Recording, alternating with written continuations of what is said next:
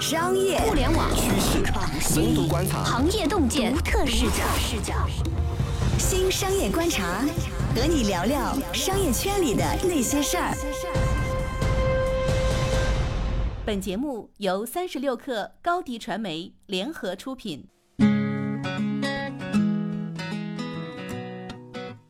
Hello，大家好，欢迎收听这期的新商业观察，我是三十六克的大公司报道主编杨轩。那这期呢，邀请到了著名的记者杨林，跟我们来聊一下火热的电子烟。哎，杨林其实跟电子烟这个行业很有缘分，对吧？其实我觉得你应该算是中国屈指可数的，然后最早了解说这个行业缘起，然后一路看着它成长的记者。那杨林老师能不能讲一下，就比如说你观察电子烟这个事儿是怎么兴起的？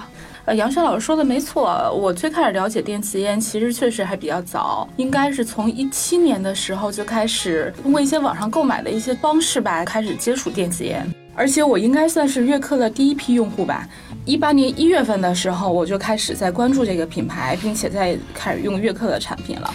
呃，我介绍一下，悦刻是那个电子烟行业里面做的，算是这一批公司里面最早的一家，对吧？对，互联网品牌当中，它应该算是最早的一家，并且现在大家所看到的那些电子烟、小烟，基本上都是因为悦刻做起来了，所以他们才切入到这个市场的。可能熟悉我的朋友也知道，悦刻最开始，我印象当中应该是一八年二月份、三月份找代言人的时候。我还是悦刻的第一批天猫还有京东的首批代言人，然后就有一个黑黑的人像是吧？对，没有用我的照片，好神奇了啊！哎，那其实你会觉得说哈，电子烟这个事儿的发展的速度或者说火热程度超出你最开始的预期吗？那是相当的超出了我的预期。其实最开始我知道汪颖他们团队准备出来做悦刻这个品牌的时候，虽然我自己当时觉得这个市场非常大，因为中国烟民有三亿到四亿这么多，然后以及说中国烟草每年上万亿的一个利润，但是其实这些数据都是可以通过公开资料查询的嘛。但我会很好奇，说它这个品牌它的一个技术门槛在哪儿，以及说它的转化率到底有多高，以及说中国烟民，尤其是那些老烟民们，他们对电子烟的这么一个接受程度，其实我都是非常非常质疑的。你最开始接受吗？我说实话，我拿到悦刻的第一批产品的时候，我包括后来跟悦刻的团队也吐槽过这件事儿。我其实内心是有一些疑问的，拿到了这么一个产品，跟当时在网上搜到的各种电子烟产品其实没有太大的区别。尤其是我抽了第一口电子烟之后，我觉得，哎，这个用户体验其实也跟我想象中的不太一样。比如它非常的呛喉，然后以及当时那个薄荷的味道，感受也不是非常的舒服。所以后来我们也确实知道悦刻的第一批产。品电子烟代工厂给了他们一个模型，就是他们的一个公模做出来那么一个模型，直接给悦刻拿去用了。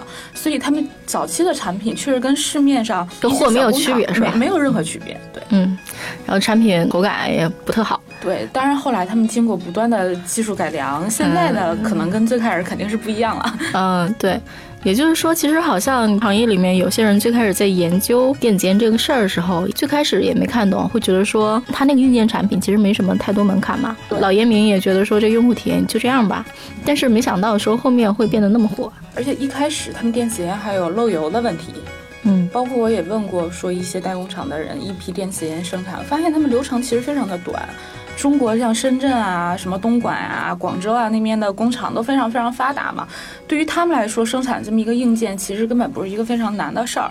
所以我就在想，说是不是大家也都觉得这个东西没什么门槛儿，以及说它技术含量不是非常的高，然后它又是一个纯线下需要大量营销的这么一个事儿，所以可能我觉得很多人可能一开始看到了电子烟这么一个机会。还有一个背景是在中国做烟其实是不太赚钱的，因为中国的普通烟草就是要比国外要便宜，所以做电子烟刚开始也被很多人觉得不是一个特别赚钱的一个生意。国外它的烟草税啊什么那些其实它是很贵的，在国外骑一个那个共享单车还比国内贵十倍呢，你没法这么算啊，你没有办法拿那个国内国外的烟草价格差异来做这个对比嘛。反正总之就是，我觉得可能很多人看到了电子烟这么一个领域，但是他们并不觉得说这是一个很好做的事儿。那就是说，这个领域火起来，究竟是因为说产品改良了，然后抽的人开始抽上瘾，还是说这个事儿是因为说大家看到约克赚钱了，然后冲进来了？究竟是什么激发了这个市场？我觉得都有吧。大的一个资本环境，就是最最近一两年，其实每个人都认同，包括是最近跟一些投资人聊，无论是创业也好，还是投资也好，都没有非常非常好的机会。所以现在大家就急需要一个，说的俗一点，就急需要一个风口来刺激大家那种创业以及投资的那么一个兴奋的点嘛。我觉得这个是一个大的一个环境。另外一方面，我觉得悦客经过去年一整年在中国国内的这么一个耕耘，然后包括它的一个发展，后来的估值一点一点做大，每个月上亿的这么一个营业额，其实大家都开始发现说，是不是电子烟是一个很好的机会？那我们也算过一笔账，那中国烟草，比如说中国烟草局每年有上万亿的这么一个利润，大家也都看到说，烟草跟一个上瘾有关的生意，应该是一门好的生意。但是我采访过程当中，更多的人是突然在去年下半年发现，说悦客通过替换烟弹就可以有一个非常可观的这么一个收益的时候，大家突然就反应过来了。我觉得还是因为说大家抽上瘾了，基本上我看我身边的人就是抽，反正就一直都在抽。很多品牌也跟我说，还是要感谢悦客，因为悦客起到一个非常大的作用，就是教育了市场，教育了用户。呃，是不是就是说电子烟这个产品其实还是经过了产品改良，然后体验变好？是的，因为在一八年之前，虽然也有互联网小烟的这么一个存在，但是它在市场不占据任何的一个主流人群。其实，在小烟兴起之前的几年，市场普遍存在的都是叫大烟雾的这么一款产品。它的体积肯定是要比小烟要大一圈儿，它最主要的区别就是小烟它的烟油就是长得像个香烟盒。就首先大烟雾它比小烟的体积可能要大四五倍都不止吧，比较像一个小型的一个酒瓶。对，然后上面也是有像烟嘴，然后有电池，然后有雾化芯儿等等的这些零部件，它其实跟小烟都差不多。比较大的区别，第一，它的体积比较大，携带不是特别方便；第二，它这个烟油是需要你自己往里面去兑进去的，所以需要用户自己从网上以及各种渠道来买烟油。哦，就相当于说我买了个烟斗，然后你自己买烟丝这种感觉。而且上面的很多零部件都是需要你自己来组装的。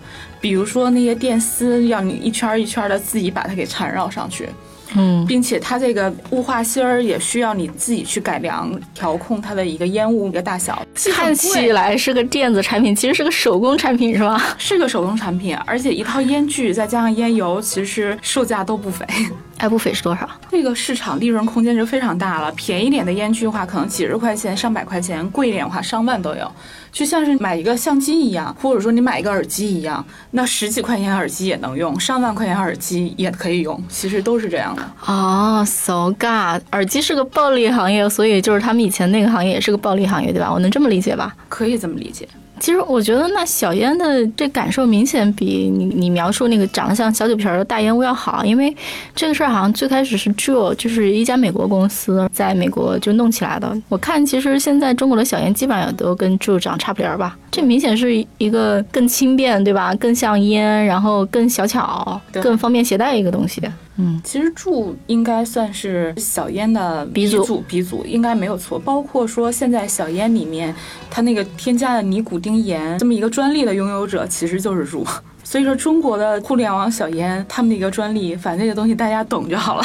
那所以就是小烟跟大烟雾最大的区别是什么呢？第一个，大烟雾烟具的体积更大，携带非常不方便；小烟其实要小巧，要轻便很多。我理解啊，是不是因为说大烟雾是用来过瘾的，小烟其实。因为住最开始是说这个东西其实是一个戒烟替代品嘛，就好像说戒毒用的美沙酮一样，它是一个尼古丁含量更小的一种电子烟。这么理解也没有错。其实就在去年底有一则很轰动的新闻出来，其实是两则很轰动的新闻。有一则是说万宝路的母公司买了住百分之三十五的股份，然后当时它已经估值三百八十亿美元了，这是一个非常高的估值。三百八十亿美元什么概念呢？相当于一个小 TMD 了。啊，对，也就这么高的估值。再给大家一个概念，最近百度股价跌了，也就三百多亿美元了。也就是说，一家初创公司吧，就跟一百度差不多大了。所以就是说，这个市场就是上饮品的市场嘛，其实是非常大的消费品。然后你每天都要用，然后这个事情其实比好多所谓的互联网的应用市场的规模其实要大很多的。互联网里面最高频的应用，微信再往下，大众点评挺高的，你一天也就吃两顿饭，但你很可能烟民一天抽可不止两根烟。是的，有一个说法说，猪要进入到国内市场的时候，其实电子烟圈大家都还是比较惊慌吧，相当于说一个小 BAT 要进来了。好的，稍事休息，我们马上回来。为什么说电子烟市场受益的是送水的人？进入电子烟行业的门槛是什么？想占领行业高地，厂商需要具备怎样的能力？欢迎继续收听《新商业观察》。欢迎大家回来继续收听这一期的新商业观察，跟大家聊聊火热的电子烟。那我想问问看啊，就比如说啊，如果已经确定说这个事儿那么挣钱，那大家有机会吗？就普通人在这个市场里有机会吗？我觉得还是有机会的。其实好多创业吧，需要创业者的很多技能吧，比如说你得会编个程吧。电子烟这个好创业吗？我觉得电子烟其实现在来说的话，普通创业者来讲还算是一个非常好的一个机会。因为首先它没有那么高的一个技术门槛，创业者在中间是不掌握技术的，他们基本上都是找上游的代工链。那上游的代工链其实已经有一套非常成熟的这么一套生产制造的一个体系。创业者现在比拼的主无外乎就是两个方面，一个方面是你的融资能力，但对于已经在中国商圈摸爬滚打这么多年的创业者来说，讲故事、融资、做产品。这些事儿都不是一个非常难的事儿，以及比拼呢，还是你的一个营销，你的一个线下销售的一个能力，就说能把货卖出去，对，也不是一个非常难的事儿，对，因为这两个事儿都不新，所以就是好像是说这一轮里面比较容易拿钱的是那种有做线下渠道销售背景经验的人。对，我想起来，昨天下午一个 FA 给我打电话。他们其实入场已经算是比较晚了，他们现在就在找那些头部或者说第二梯队的各种电子烟品牌，问他们需不需要 FA。其实我们昨天还探讨了这些事儿，探讨了很久。比如你是个投资人，你还想找一家电子烟创业公司，你可能要从哪些个维度来考虑？那首先，你的上游、你的供应链端能不能跟得上？那这个其实是一个很需要钱的那么一个生意。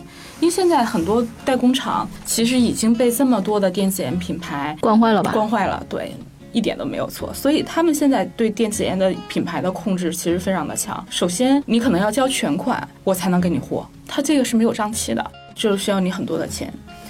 然后同时，电子烟在中国是没有办法在主流媒体上大规模打广告的。那么你需要通过各种线下的营销，比如说地推，比如说找 KOL，或者说通过各种方式把你的这个品牌给传播出去。那这又需要很多很多的钱。所以现在对创业者找钱的能力是非常非常关键的。那么以及说你跟上游供应链打交道的能力。那这个事儿也非常关键，能不能投其所好，其实考核的是创业者，就是混江湖的能力是吧？对，其实就是混江湖的能力嘛，以及说你销售的能力。那么你怎么去跟其他的竞争对手们抢地盘儿？怎么能够跟那些夜店或者说酒吧各渠道的那些老板们跟他们混熟？我解释一下，为什么杨林会说什么夜店酒吧，是因为说，嗯，电子烟销售吧，可能大家平常买烟是在便利店啊，什么楼下小店就买了。但是电子烟作为一个新东西吧，因为新产品你需要有人人有接受度，你需要先找到你最开始的用户嘛，所以最开始的用户都是在夜店、酒吧这些地方去找的。然后你能不能跟这些老板混熟？能不能通过各种方式获得他们信任，然后把你的货通过这些渠道给他铺出去？其实这些东西都非常重要。而且现在还有最关键的一点就是政策。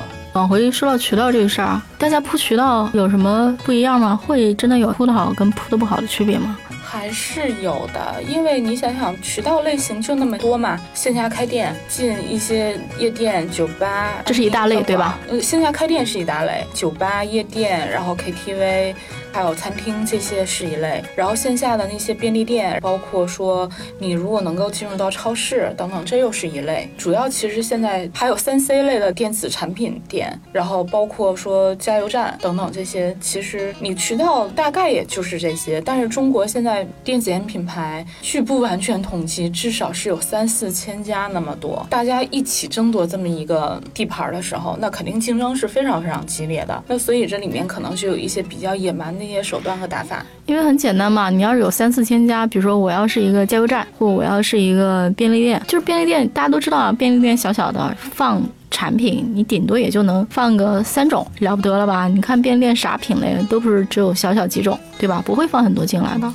所以就是说，看起来好像哎，渠道该咋做，好像挺明显，但其实你真要进得去，这东西还是要费功夫了。费的是功夫还是费的是钱啊？其实都要费。我前天打了一个快车，那快车司机就在车上面一直在抽一支电子烟的一次性小烟，但那个品牌是我没听说过的，应该也是比较新的一个品牌。我就问他说：“你这支烟从哪儿买的？”他说他的车子在去 4S 店保养的时候，保养一次直接就送你这么一根一次性小烟，上面零售价是四十九块钱，但只要你去四 S 店去保养一次车，他会送你一根小烟。其实现在大家对这么一个线下的一个争夺渠道是非常非常激烈的。也就是说，其实，在渠道探索上还是下了很大功夫的。对，然后我突然就意识到，像四 S 店、像加油站这些，真的是一个非常好的场景啊。包括说很多国外的欧美国家的电子烟品牌，其实一开始他们争夺最激烈的也就是加油站啊？为啥？因为很多司机他其实是有烟瘾的，他有抽烟的这么一个需求。但你在车上面，尤其是当你在载客的过程当中，你抽烟肯定是不合适的。但他抽一根电子烟，问题似乎就没有那么大嘛。北京的出租车司机就是不跟你打招呼就直接就抽了哈，呃，对吧？车窗一开，管你呢。所以这里面其实就涉及到很多隐瞒的一些手段。然后包括说你去撬这些渠道的时候，肯定是要通过去送一些回扣，甚至直接送现金，或者通过各种各样的方式，然后去争夺这个渠道嘛。嗯，就是大家都懂的的那些是吗？就还是非常的江湖的一些竞争手段啊。对，其实你回溯到几年前，就是像很多国外的品牌的啤酒、洋酒、红酒进入到中国的时候，甚至包括最开始快消品，像宝洁、联合利华他们那些怎么打。他们还拢共没几个呢，这不就跟北京喝酒在饭馆里面一问都只有燕京没有青岛一样吗？其实是一样的，就这频道你占住了，排他了，独家了，对吧？你的销量就上去了。甚至就是说，跟外卖大战打得非常激烈的时候，美团外卖、饿了么还有百度外卖三家三家的 BD 他们的地推人员在争夺线下商家的时候，其实用的手段都是一样的。电子烟创业领域当中也进来了很多很多原来做外卖地推的人，尤其是百度外卖出来的特别多。那打到现在啊，除了说大家首先可能你先要去搞定代工厂。第二就是说，你在铺渠道上，可能是说稳的武的都要来。听说很多电子烟品牌现在其实正在跟各个地方的烟草局在试图达成合作。很多人判断说，电子烟其实已经进入到中场或者进入到下半场了。那接下来大家可能比拼的，除了说刚才说的渠道，除了比拼的供应链之外，那接下来可能比拼的就是谁能够在越来越严苛的政策环境当中能够生存下去。如果我背后有一家烟草集团在给我背书，甚至我直接拿到了他们的融资，那么我可能在接下来政策的一个漩涡当中，我不至于说会下沉的那么快。包括说出海，其实现在也是大家规避政策或者说对应政策的一种手段嘛。甚至我采访的过程当中聊到了一家给一些头部品牌做出海物流以及做方案打包的这么一家公司，他直接断言，现在还没有来找到我们，没有提出出海的公司。基本上最后全部都会死。这话虽然有点夸张嘛，但是你仔细一想，也不是说没有道理。政策的手其实现在已经开始在调控了。最主要的，比如说从去年下半年到现在，中国尼古丁的价格已经从去年下半年的七八百块钱一公斤涨到了现在两千五六百块一公斤。那短短不到一年的时间里面，这个价格翻了几番。这其实就是中烟已经开始在调控。啊，其实我理解你说这东西是不是有点像？当时各个城市要规范网约车，然后其实也出了很多规定，什么车轴、车距，然后排放量。没错。那你看网约车新政，现在不还是在掣肘着这个领域大部分公司吗？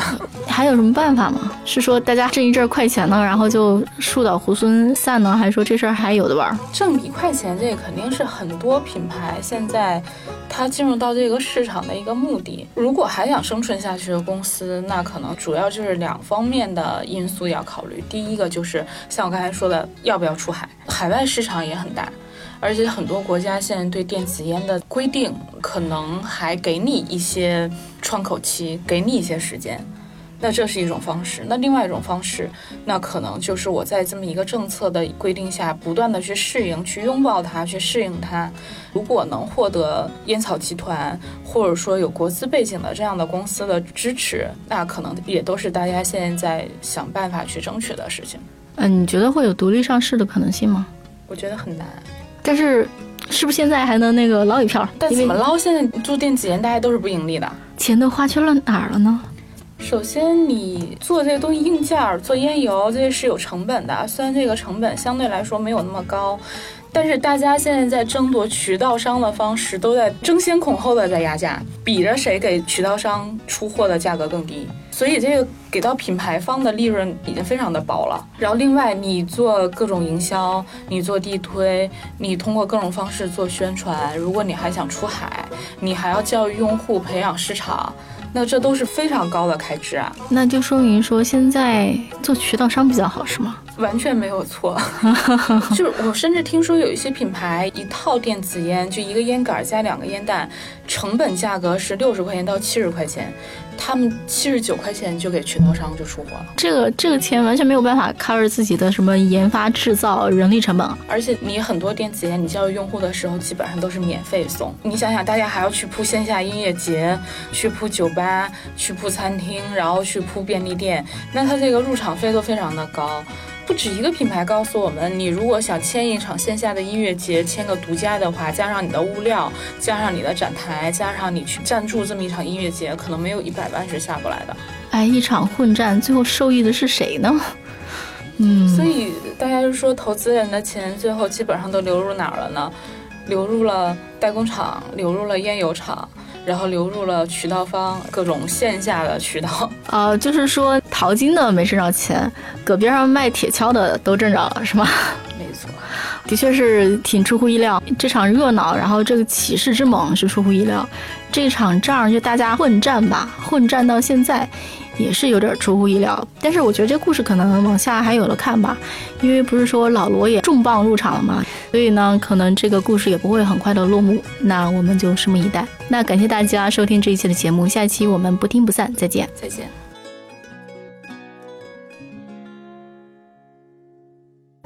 欢迎加入三十六氪官方社群，添加微信 baby 三十六课 b a b y 三六 k r，获取独家商业资讯。听大咖讲风口，聊创业，和上万客友一起交流学习。